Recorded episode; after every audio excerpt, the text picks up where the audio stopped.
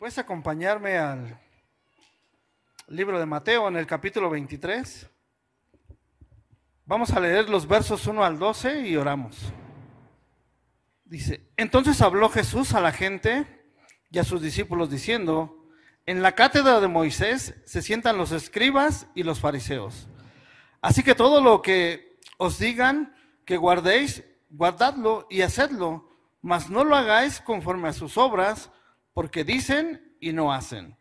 Porque atan cargas pesadas y difíciles de llevar y las ponen sobre los hombros de los hombres, pero ellos ni con un dedo quieren moverlas, antes hacen todas sus obras para ser vistos por los hombres, pues ensanchan sus filacterias y extienden los flecos de sus mantos, y aman los primeros asientos en las cenas y las primeras sillas en la sinagoga, y las salutaciones en las plazas, y que los hombres los llamen rabí, rabí.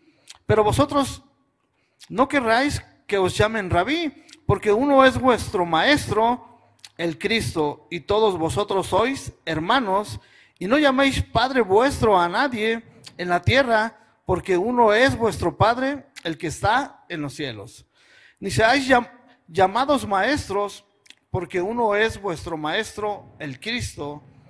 El que es el mayor de vosotros, sea vuestro siervo, porque el que se enaltece será humillado, y el que se humilla será enaltecido. Señor, queremos darte gracias, Dios, en esa tarde ya, Señor.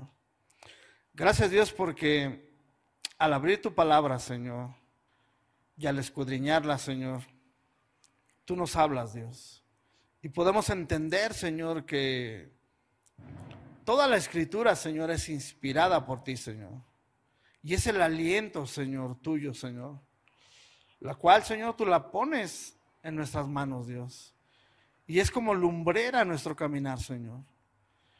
Y es lámpara, Señor, también a nuestros pies, Señor. Pero también es la brújula, Señor, que nos ayudes, que nos ayuda, Señor, a caminar en tu verdad. También es la que nos permite ser santificados a través de ella, Señor. Y en este tiempo, Dios, que la vamos a abrir, Señor, háblanos, Señor. En el precioso nombre de tu Hijo Jesús. Amén. El capítulo 23 que vamos a ver pues, es un poco rudo está muy rudo y cuando vas verso a verso, capítulo a capítulo, y entonces te toca una porción como esta, dices, ay de mí, ay nanita. y con el favor de Dios vamos a, a ver el, el capítulo 23 y un bosquejo de, de este capítulo Jesús va hacer tres observaciones. La primera es una advertencia. La segunda es una denuncia. Y la tercera es un lamento. Esto es, Jesús está en un momento donde advierte acerca de la hipocresía a los fariseos está en ese momento donde denuncia la hipocresía de los fariseos. Y al final cierra con esta parte donde Jesús hace un lamento por la ciudad de Jerusalén.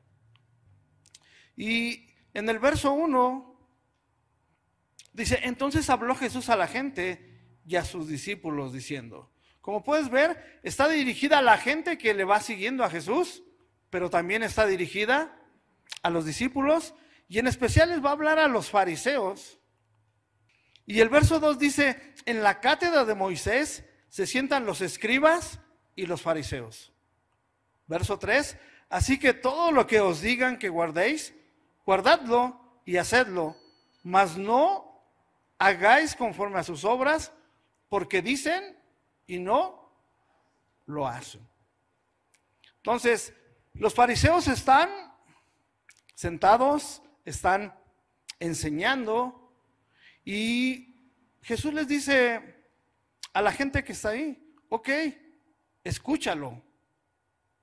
escucha lo que están hablando, guarda lo que están hablando, pero sobre todo ponlo en práctica.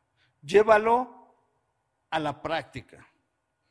Y Jesús lo que está haciendo es decirles, ok, cuando vayas a la cátedra de Moisés, y la palabra cátedra aquí quiere decir silla. Y es que en las sinagogas había solamente una silla, es como a la inversa, hagan de cuenta que todos ustedes estuvieran parados y yo estuviera como sentado, ¿no? Entonces, la palabra cátedra es silla. ¿Y qué hacía la gente? Bueno, pues la gente estaba escuchando el mensaje de pie. Entonces, están enseñando al pueblo y Jesús les dice, escucha, guarda y hazla por obra. ¿no? Y, y, Jesús realmente lo que está haciendo aquí les está diciendo, ¿sabes qué? O sea, el problema no es la enseñanza. El problema es el carácter de la enseñanza que ellos dan. El pastor Warren Wisby dice, predicar una cosa y practicar otro, otra, solo es hipocresía. Y es lo que Jesús les está diciendo. O sea, predicar una cosa y practicar otra solo es hipocresía. Y la palabra hipócrita suena muy fuerte en nuestro tiempo. Pero el significado es una persona que interpreta un papel que no es suyo. Y yo cuando estaba escuchando esto dije, cualquier parecido con la realidad es mera coincidencia, ¿no? Y pues obviamente esta palabra viene donde los actores usaban una máscara para representar a una persona, pero la persona que usaba la máscara era una persona hipócrita porque estaba representando un papel pues que no desempeñaba. Y por eso Jesús les advierte, no hagas conforme a sus obras, no los imites, no los sigas, simplemente escúchalos, guarda la palabra y llévala a la práctica. Dice verso 4 y, y, nos da una de las razones por qué eran hipócritas. Y la primera dice, porque atan cargas pesadas y difíciles de llevar y las ponen sobre los hombros de los hombres, pero ellos ni con un dedo quieren moverlas. Entonces Jesús acusa esto que están haciendo. Les dice, hey, no puedes poner cargas pesadas y difíciles de llevar.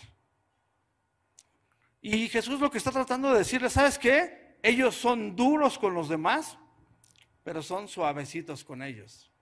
¿Te ha tocado ver a una persona que es chocolate? Y dirías, ¿por qué chocolate? Una persona que todo le choca y nada le late. ¿Te ha tocado una persona así que por todo te quiere exhortar?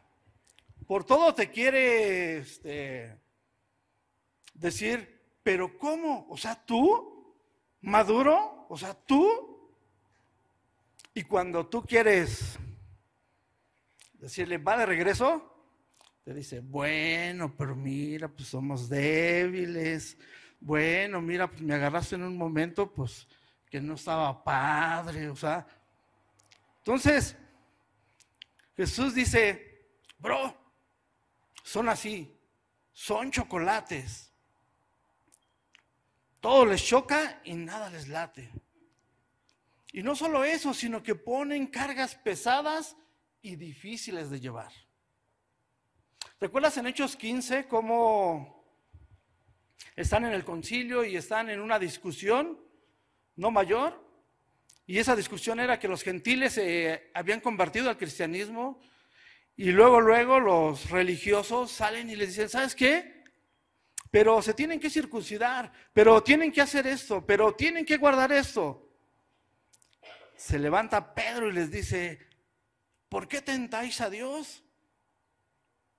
Poniendo sobre la cerviz de ellos un yugo que ni nosotros ni nuestros padres pudieron llevar.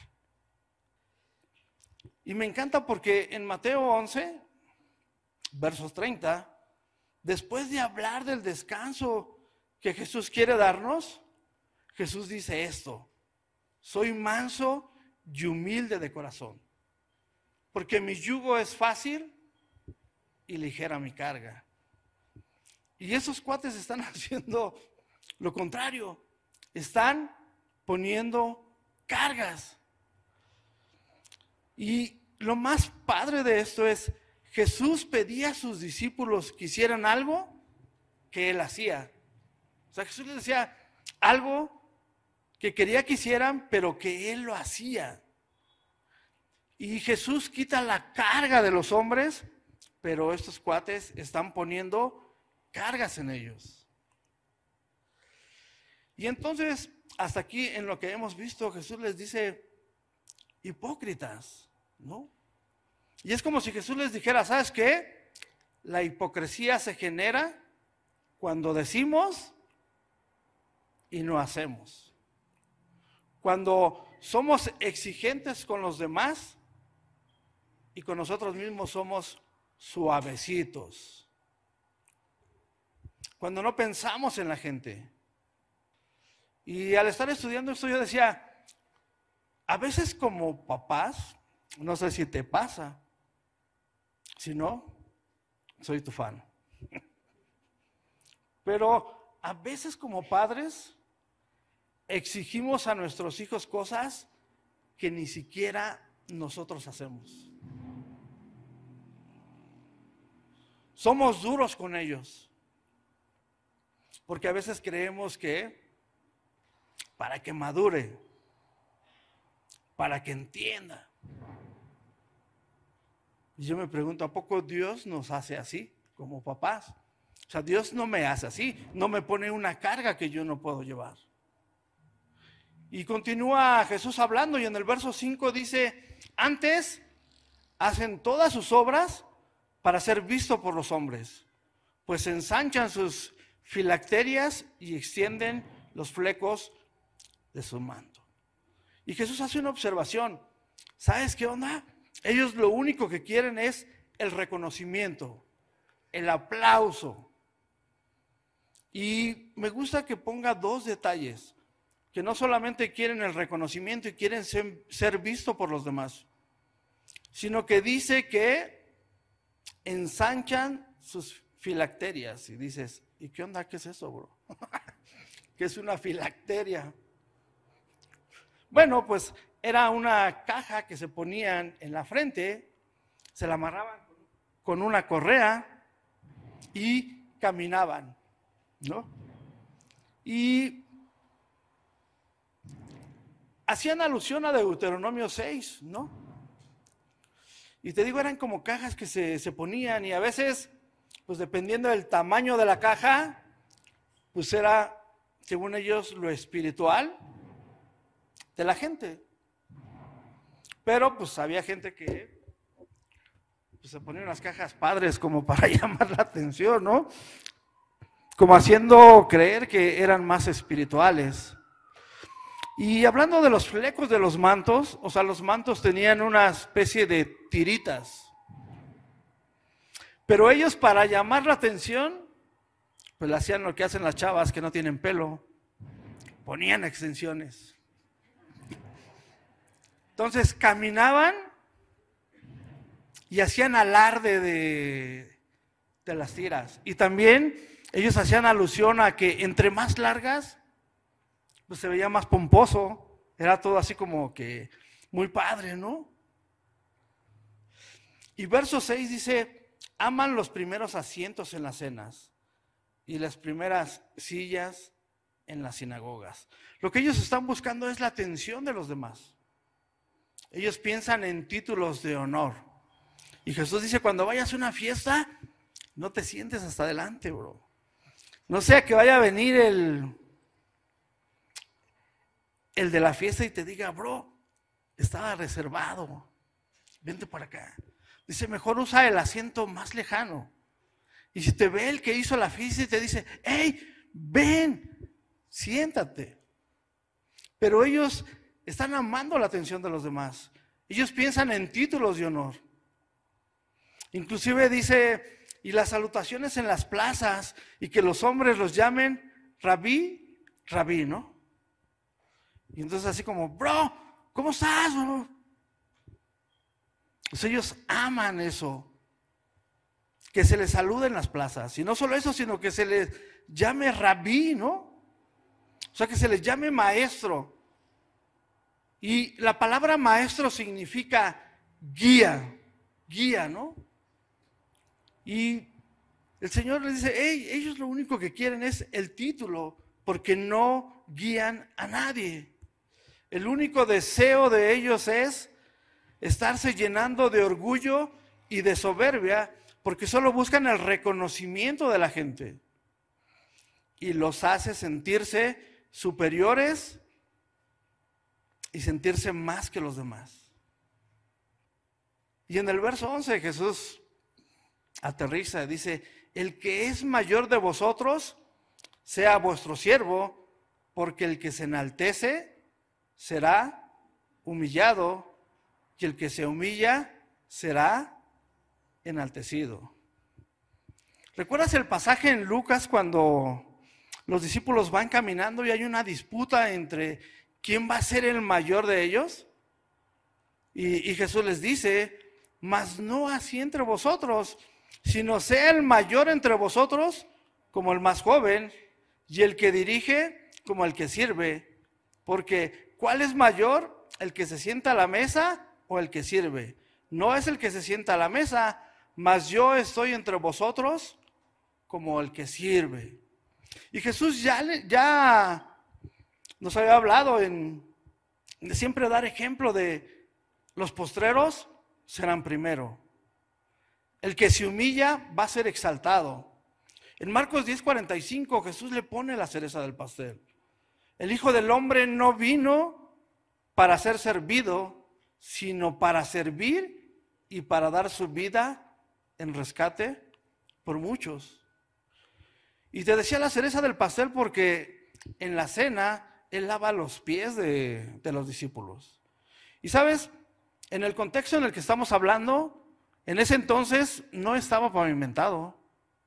Caminaban sobre tierra, usaban el, el guarache que, que usaban en ese tiempo, y normalmente las piernas estaban llenas de tierra, de polvo, y en cada casa había un esclavo que se dedicaba a lavar los pies de la gente.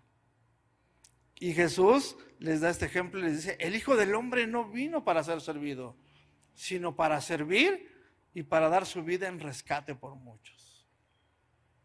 Y hasta aquí en, en resumen, te decía que lo primero que hace Jesús es advertirles. Hay una advertencia. Cuidado con la hipocresía. Cuidado con esto. Y Jesús les dice, ok, escúchenlo, la cátedra que ellos dan de Moisés.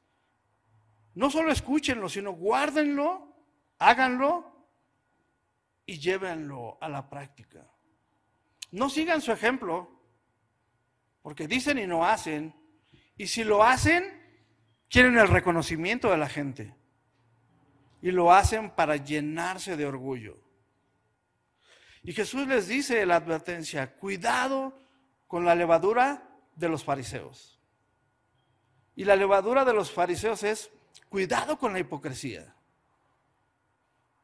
Y Jesús está dispuesto a decírselo a los escribas y a los fariseos en su cara. Y entonces primero les dice, cuidado. Y la segunda parte que vamos a ver después, denuncia. O sea, Jesús viene y hace la denuncia. Y lo va a denunciar haciendo ocho ayes o sea, ocho hay de vosotros. Y no solamente va a decir ocho hay de vosotros, sino nueve veces les va a decir en su cara hipócritas. ¿Te imaginas la escena? Jesús les va a decir esto, pero no, no lo veo con una mirada de, ay de vosotros hipócritas, sino lo veo con esa mirada de autoridad, con ese celo, así como entró en el templo y volcó las mesas de los cambistas, o sea, diciéndoles, lo veo con esa mirada de autoridad. Y te decía, les va a decir ocho veces, ay de vosotros. Y nueve veces les va a decir en su cara, hipócritas. Y en el verso 13 inicia el primer ay de vosotros, o el primer ayes. Y dice el verso 13, mas hay de vosotros, escribas y fariseos, hipócritas, porque cerráis el reino de los cielos delante de los hombres, pues ni entráis vosotros, ni dejas entrar a los que están entrando. Y la palabra ay de vosotros es un sonido que me habla de dolor y que me habla de lamento. Y Jesús está diciendo, ay de vosotros escribas y fariseos. Jesús está lamentándose. Es como si estuviera diciendo, tengo un dolor dentro de mí por su hipocresía. Y Jesús ha llegado al punto final y es como si les dijera, lo que tenía que decirles, se los voy a decir. Hipócritas. Y te decía, es la primera denuncia. Y la primera denuncia, hay de vosotros que cierran la puerta y no dejan entrar a los que deben entrar. Y en contraste a esta denuncia, en Mateo 5.3, encontramos una bienaventuranza. Y la bienaventuranza es, bienaventurados los pobres en espíritu, porque de ellos es el reino de los cielos. Eso es, Jesús destaca la pobreza espiritual de la gente. Y dice, bienaventurados los que están en bancarrota espiritual. Aquellos que tienen una dependencia total de mí.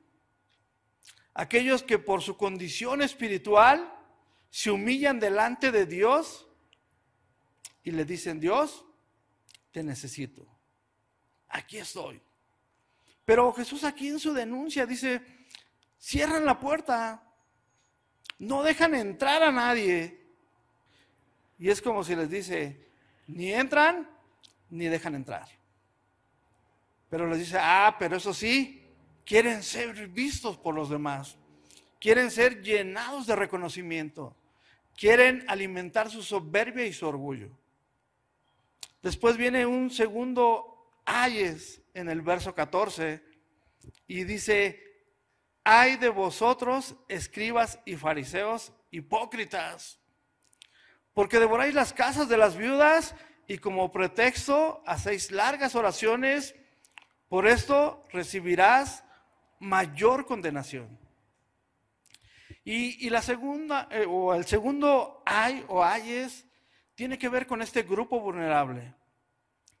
Este, este grupo vulnerable que eran las viudas. Y en contraste puedo ver en Mateo 5:4, bienaventurados los que lloran, porque ellos recibirán consolación. Y si una viuda en ese entonces y al día de hoy necesita algo, es consuelo. Pero estos hombres, en vez de traer consuelo y ayuda y ser de bendición, se aprovechan de la vulnerabilidad de las viudas y se aprovechan de su condición. Inclusive Jesús les dice, y como pretexto haces largas oraciones. Por eso recibiráis mayor condenación. Y viene el tercero, el tercer ay de vosotros, escribas y fariseos, en el verso 15. Pero ve la. Jesús lo repite, ay de vosotros, escribas y fariseos, hipócritas. Porque recorréis mar y tierra para ser un prosélito, y un prosélito era un discípulo. Dice, y una vez que lo haces, lo haces dos veces más, hijo del infierno, que de vosotros. Es como decir, buscas prosélitos, los echas a perder y el alumno supera al maestro. Y les dice, lo único que estás haciendo es condenar a los recién convertidos. Y la frase es muy fuerte, le hace dos veces más hijo del infierno. Y haciendo el contraste con Mateo 5, verso 5, en las bienaventuranzas, Jesús dijo, bienaventurados los mansos, porque ellos recibirán la tierra por heredad. ¿no? Y lo que Jesús está diciendo es, ningún sistema legalista, ninguna religión puede darte salvación. Nosotros sabemos a través de la escritura y a través del Señor que no hay otro nombre dado a los hombres en que pidamos, o, perdón, en que podamos ser salvos. Solamente Jesús puede dar vida y ellos los convierten y los confunden.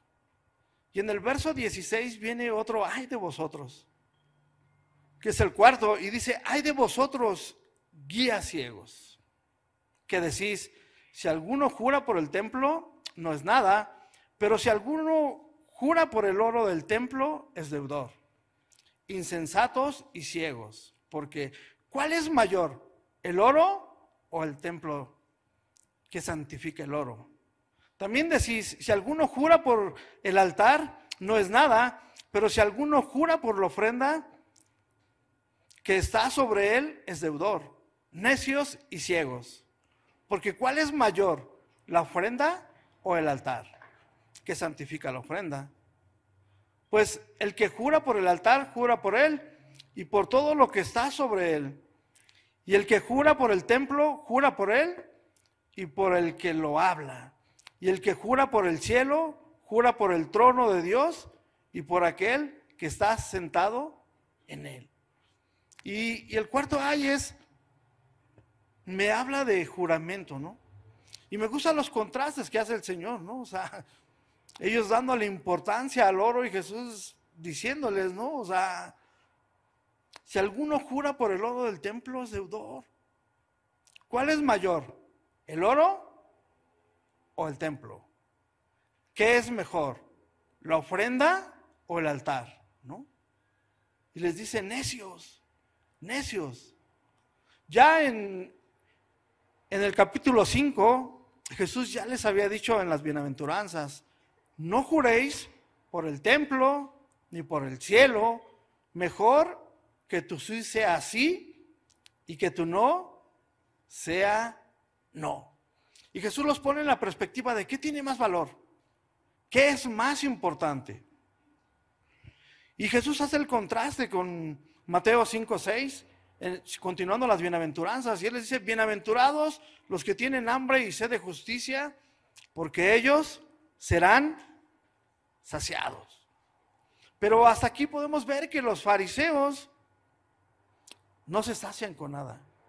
Quieren más, más y más reconocimiento de la gente, alimentar su orgullo. Y en el verso 23 vamos a ver otro, ay, el quinto, y dice, hay de vosotros, escribas y fariseos, hipócritas, porque diezmáis la menta y el eneldo y el comino y dejáis lo más importante de la ley, la justicia, la misericordia y la fe. Eso era necesario hacer sin dejar de hacer aquello. Guías ciegos que coláis el mosquito y tragáis el camello. Y Jesús les está diciendo, ¿Cómo tiene más importancia el que tú cuentes las especies? Que cuentes las hojitas de la menta, del eneldo y del comino. Y dejes lo más importante, la justicia, ser justo, hacer misericordia y la fe.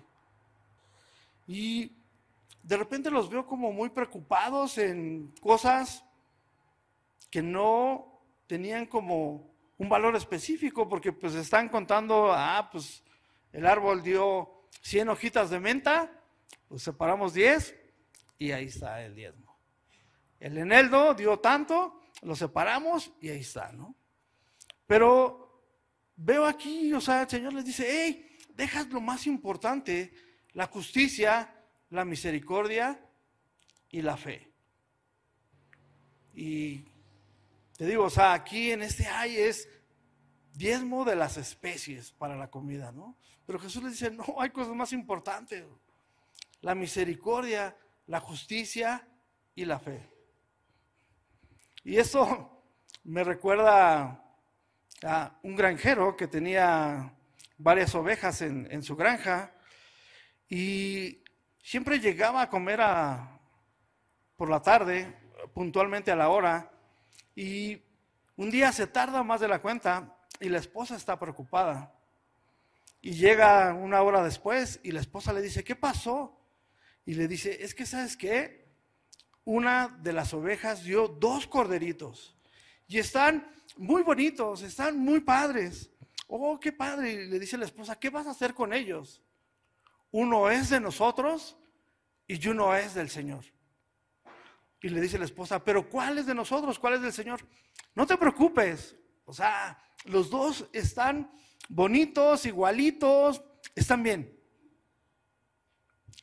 Pasan los días y un día otra vez llega tarde para comer y llega a la casa todo cabizbajo y le dice la esposa, ¿qué pasó? Y le dice él, hubo problemas. Y le dice, ¿cómo que hubo problemas? Y le dice él, sí, ¿qué crees? El corderito del Señor se murió.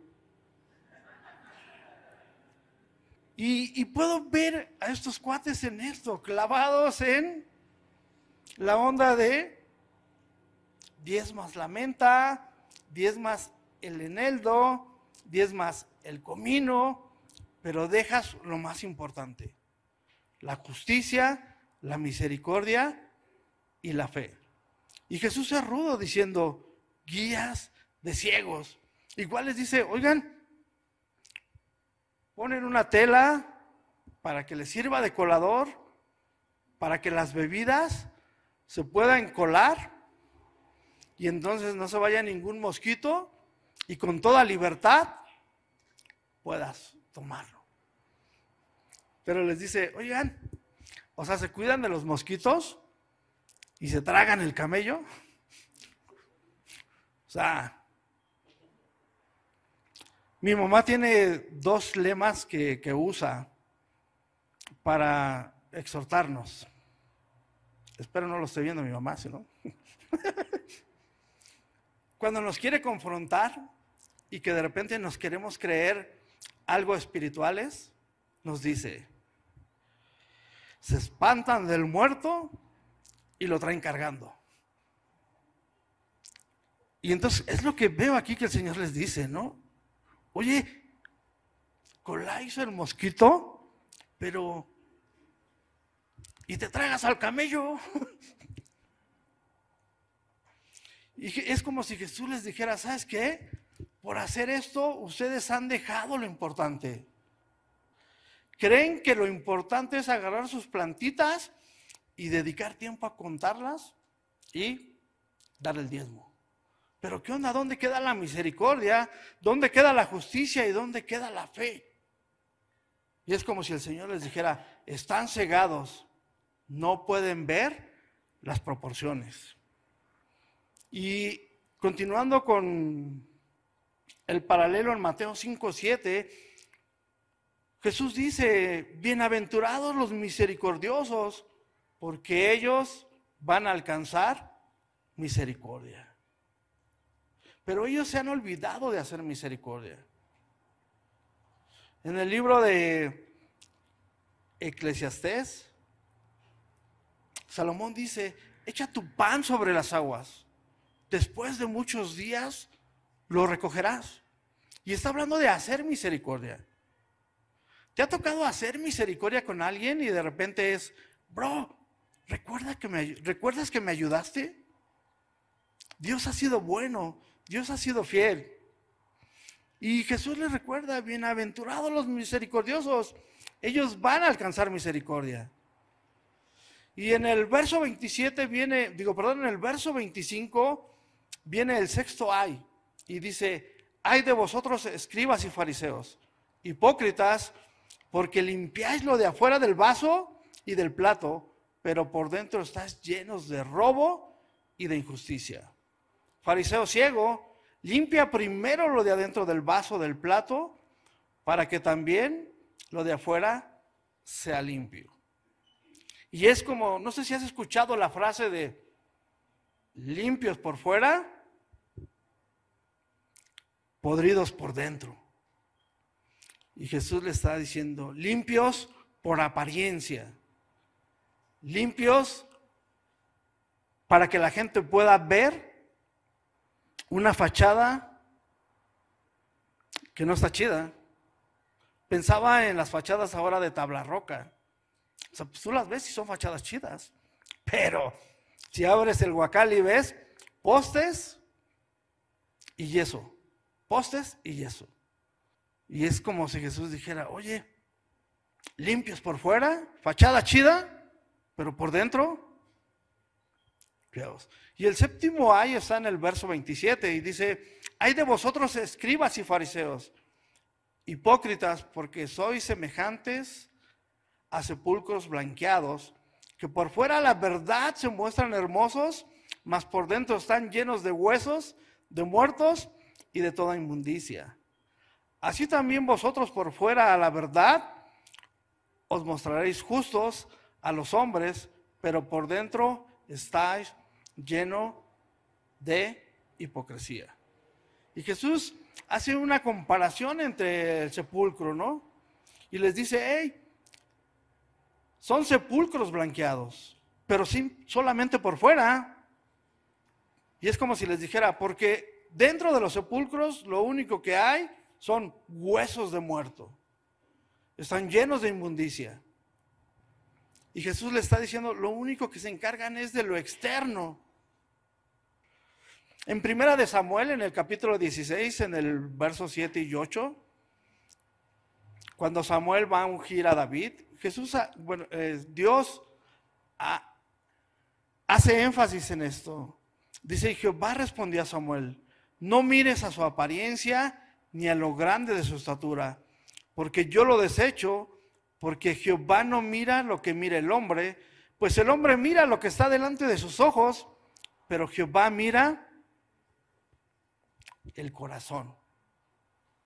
Y Jesús puede a cada uno de nosotros decirnos y ver qué hay dentro de nuestro vaso, qué hay dentro de nuestro plato, ¿no?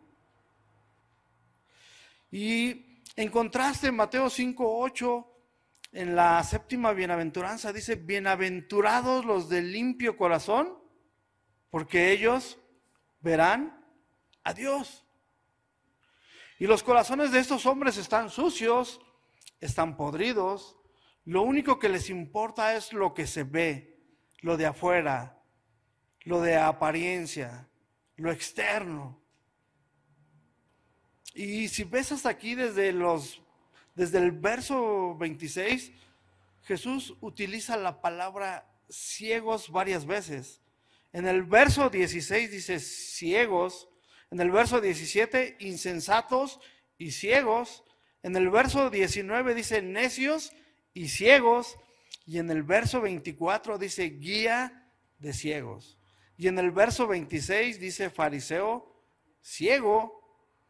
Y si pudiéramos concluir hasta aquí esta parte es, ¿no lo pueden ver ellos? Porque se han refugiado en, en lo de la apariencia y ya han quedado ciegos a su propia condición y simplemente se han dedicado a ver la paja que está en el ojo del hermano y no se han dedicado a ver la viga que está en el ojo de ellos.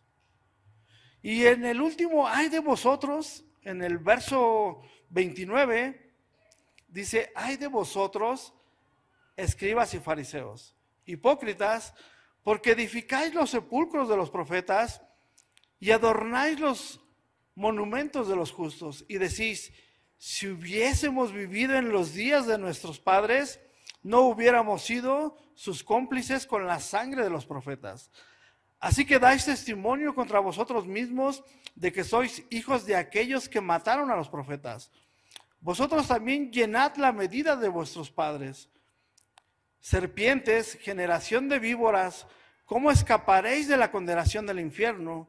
Por tanto, he aquí, yo os envío profetas y sabios y escribas, y de ellos a unos mataréis y crucificaréis, y a otros azotaréis en vuestras sinagogas, y perseguiréis y perseguiréis de ciudad en ciudad para que venga sobre vosotros toda la sangre justa que se ha derramado sobre la tierra, desde la sangre de Abel el justo hasta la sangre de Zacarías, hijo de Berequías, a quien matasteis en el templo y el altar. De cierto os digo que todo esto vendrá sobre esta generación.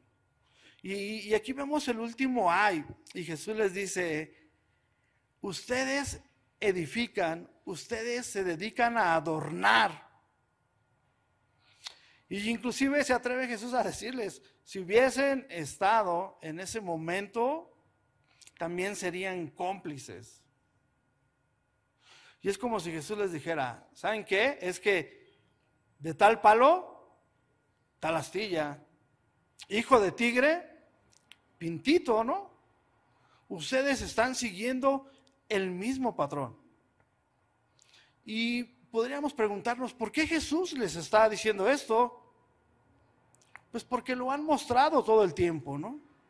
Inclusive recuerdas que hace tiempo atrás Jesús les habla por medio de dos parábolas. La parábola de los labradores malvados y la parábola de la fiesta de las bodas. Y Jesús llamándoles, advirtiéndoles, pero no hicieron caso. Y Jesús denuncia a los que estaban frente a él diciéndoles, ustedes abandonaron al Señor. El Señor entonces los va a abandonar. Y prácticamente Jesús va a pasar un tiempo ya final con los discípulos, hablándoles del fin del mundo y de la venida de su reino. Y en los capítulos que siguen más adelante, en el capítulo 24, 25 y 26, vamos a ver cómo va a ser arrestado, azotado, juzgado injustamente y al siguiente día crucificado. Y hasta aquí podríamos decir, y a lo mejor tú me dirías, Jorge, es más fácil que pensemos en alguien más. Qué chido que le está hablando a los fariseos y a los escribas, ¿no? Pero no. Es importante pensar en nosotros. Y es importante que reconozcamos, no queremos estar ciegos a esto. Si decimos y no hacemos, nosotros somos hipócritas. Y si servimos para ser vistos por los demás, yo lo puse en mis notas, hay de mí, ¿no? O sea, si yo presento mi servicio para que la gente me reconozca y me vea y diga, wow, qué padre sirve, yo digo, ay de mí. Imagínate que yo fuera estorbo para la gente y que no permitiera que entraran al reino de Dios, ¿no? Imagínate que yo me dedicara a poner cargas en la gente que ni siquiera yo puedo llevar o que ni siquiera les ayudo con un dedo.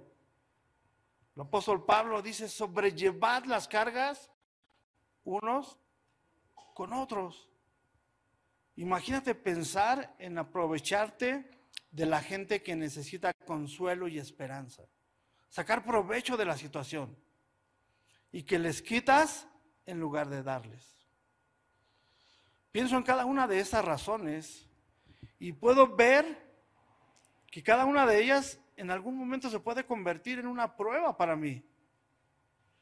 Y entonces aquí es donde pues ya no es nada más, ah, pues los fariseos, los escribas, los discípulos, sino aquí entro yo y entonces es, la pregunta es, ¿Estoy viviendo así? ¿Me estoy conduciendo así? ¿Estoy viviendo de esa manera? ¿Me la paso con una máscara todo el tiempo? ¿Me la paso remodelando siempre la fachada? ¿Me la paso alimentando los huesos vacíos que están sobre mí? Y la última parte de, de este capítulo viene el lamento de Jesús. Y del verso 37 al verso 39, Jesús dice esto, Jerusalén, Jerusalén, que matas a los profetas y apedreas a los que te son enviados, ¿cuántas veces quise juntar a tus hijos como la gallina junta a sus polluelos debajo de las alas? Y no quisiste. Y está bien gacho esto. o sea, bueno, más bien está bien duro. Ve lo que el Señor le está diciendo. ¿Cuántas veces quise juntar a tus hijos como gallina junta a sus polluelos debajo de las alas y no quisiste? He aquí vuestra casa os es dejada desierto. Porque os digo que desde ahora no me veréis hasta que digáis, bendito el que viene en el nombre del Señor. Y en esta última porción es el lamento de Jesús. Y encontramos en este lamento que pasa de una denuncia a un llanto. Y Lucas nos descifra mejor esta parte de que Jesús se lamenta por Jerusalén. Y en Lucas 19, verso 41, dice así, y cuando llegó cerca de la ciudad, al verla, lloró sobre ella. Y, Jesús está lamentándose. Y sabes, en cada ay que vimos, o en cada ayes, es una denuncia de Jesús. Pero al mismo tiempo, Jesús está abriendo su corazón y dice, me duele por lo que está pasando. Y entonces lo que Jesús está diciendo es, ¿ok? Olvídate un poquito de Jerusalén, Jerusalén, y veamos, apropiémonos de esta palabra. Y entonces Jesús dice, ¿cuántas veces quise protegerte? ¿Cuántas veces quise nutrirte con mi palabra? ¿Cuántas veces quise cobijarte bajo mis alas? ¿Cuántas veces Quise, como gallina que cuida sus polluelos, tenerte cerca de mí. ¿Cuántas veces hice esto, pero no quisiste? ¿Y cómo podría Jesús y proteger, protegerlos y guardarlos si no es recibiendo el castigo que merecíamos y dando su vida por nosotros? ¿Y cómo actuaron? Y a veces, ¿cómo actuamos? Rechazándolo. Y sabes, esta parte de, de esta porción al final me da esperanza. Me da esperanza porque me dice, hey, no pongas tus ojos en los demás. No pongas cargas en los demás. No dejes que tus ojos sean cegados. Y sabes, al, ver esta porción, cuando me dijeron te toca el capítulo 23, yo decía, si Jesús está abriendo su palabra, y su palabra es como espada de dos filos, que penetra hasta lo profundo y expone los motivos y las intenciones del corazón. Entonces, por medio de este capítulo, Dios nos ha atravesado. ha desnudado nuestro corazón. Y nos, la intención de, de estos versos es, Jesús quiere que nosotros veamos realmente quiénes somos. Si solamente estamos guiándonos por las apariencias o si solamente decimos y no hacemos. Y sabes, la exhortación es esta. Quizás no sea la primera vez que escuchamos esto de Jesús. Yo he querido ponerte bajo mis alas. Yo he querido darte vida. La pregunta es, ¿yo quiero esa protección? ¿Yo quiero esa vida? Y lo que pudimos estudiar hoy es, Jesús está haciendo una denuncia, pero no, no una denuncia la cual acaba con, con las personas, sino hace una denuncia y extiende su misericordia. Y todavía hace la pregunta, ¿tú quieres? Pues ellos lo rechazaron. Dice Juan, a lo suyo vino y los suyos no le recibieron. Entonces la pregunta es, ¿tú quieres? Y cinco veces aparece la palabra ciego. En el verso 16 dice, hay de vosotros, guía de ciegos. Verso 17 dice, insensatos y ciegos. Verso 19 dice, necios y ciegos. Verso 24 dice, guías ciegos.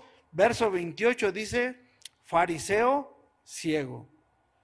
Y te decía, cualquier parecido con mi realidad es mera coincidencia.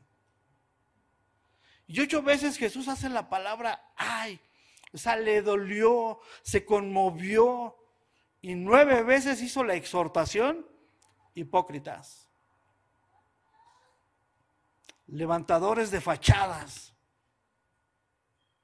Y yo decía, si están ocho, bueno, si está primero cinco veces la palabra ciego, ocho veces la palabra ay de vosotros, y nueve veces la palabra hipócrita tiene cierto grado de importancia.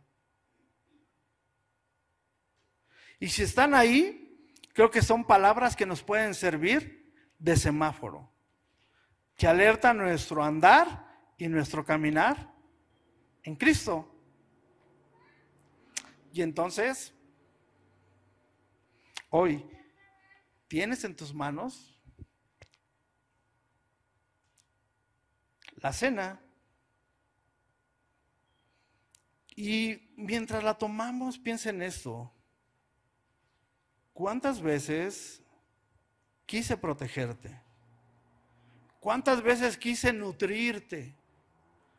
¿Cuántas veces quise cobijarte? ¿Cuántas veces quise hacer muchas cosas? ¿Cuántas veces quise tenerte cerca de mí?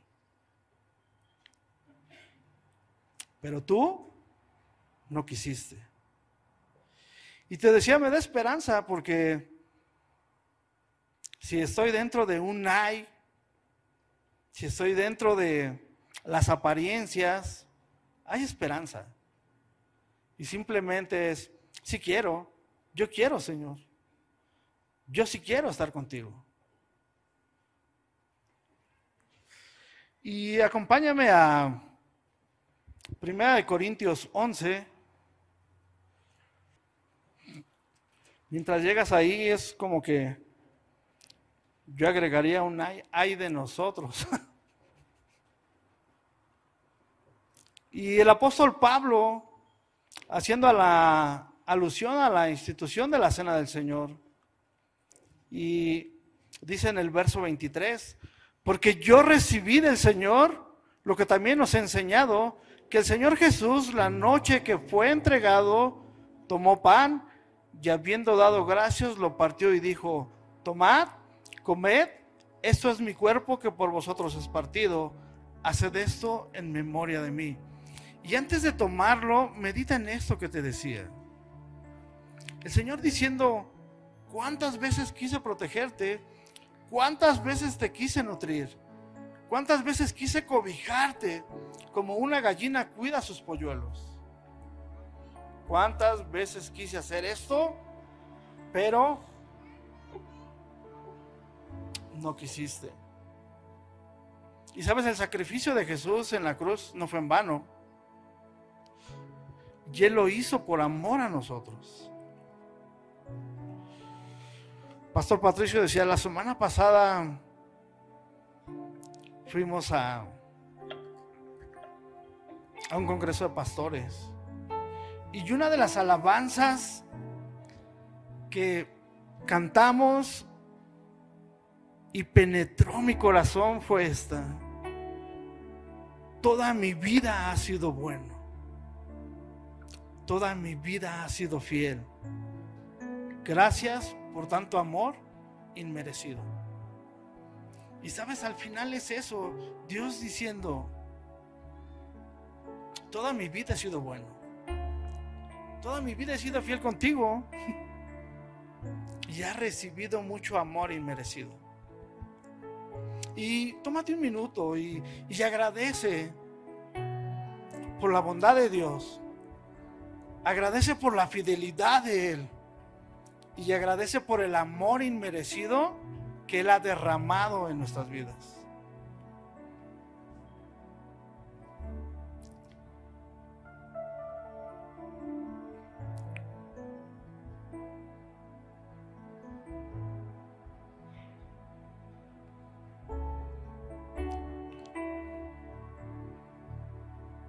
Dice el verso 24 de 1 de Corintios, y habiendo dado gracias, lo partió y dijo, tomad, comed, esto es mi cuerpo que por vosotros es partido. Haced esto en memoria de mí. Puedes comer el...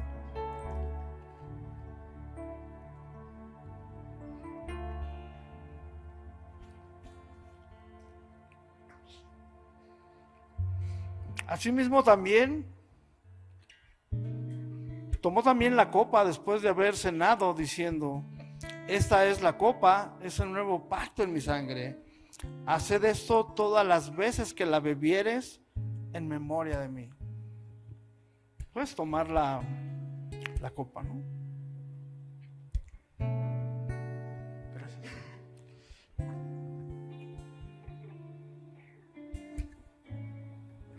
Y Dios, agradecidos, Dios, por tanto amor, Señor, tanta bondad, tanta fidelidad, Señor.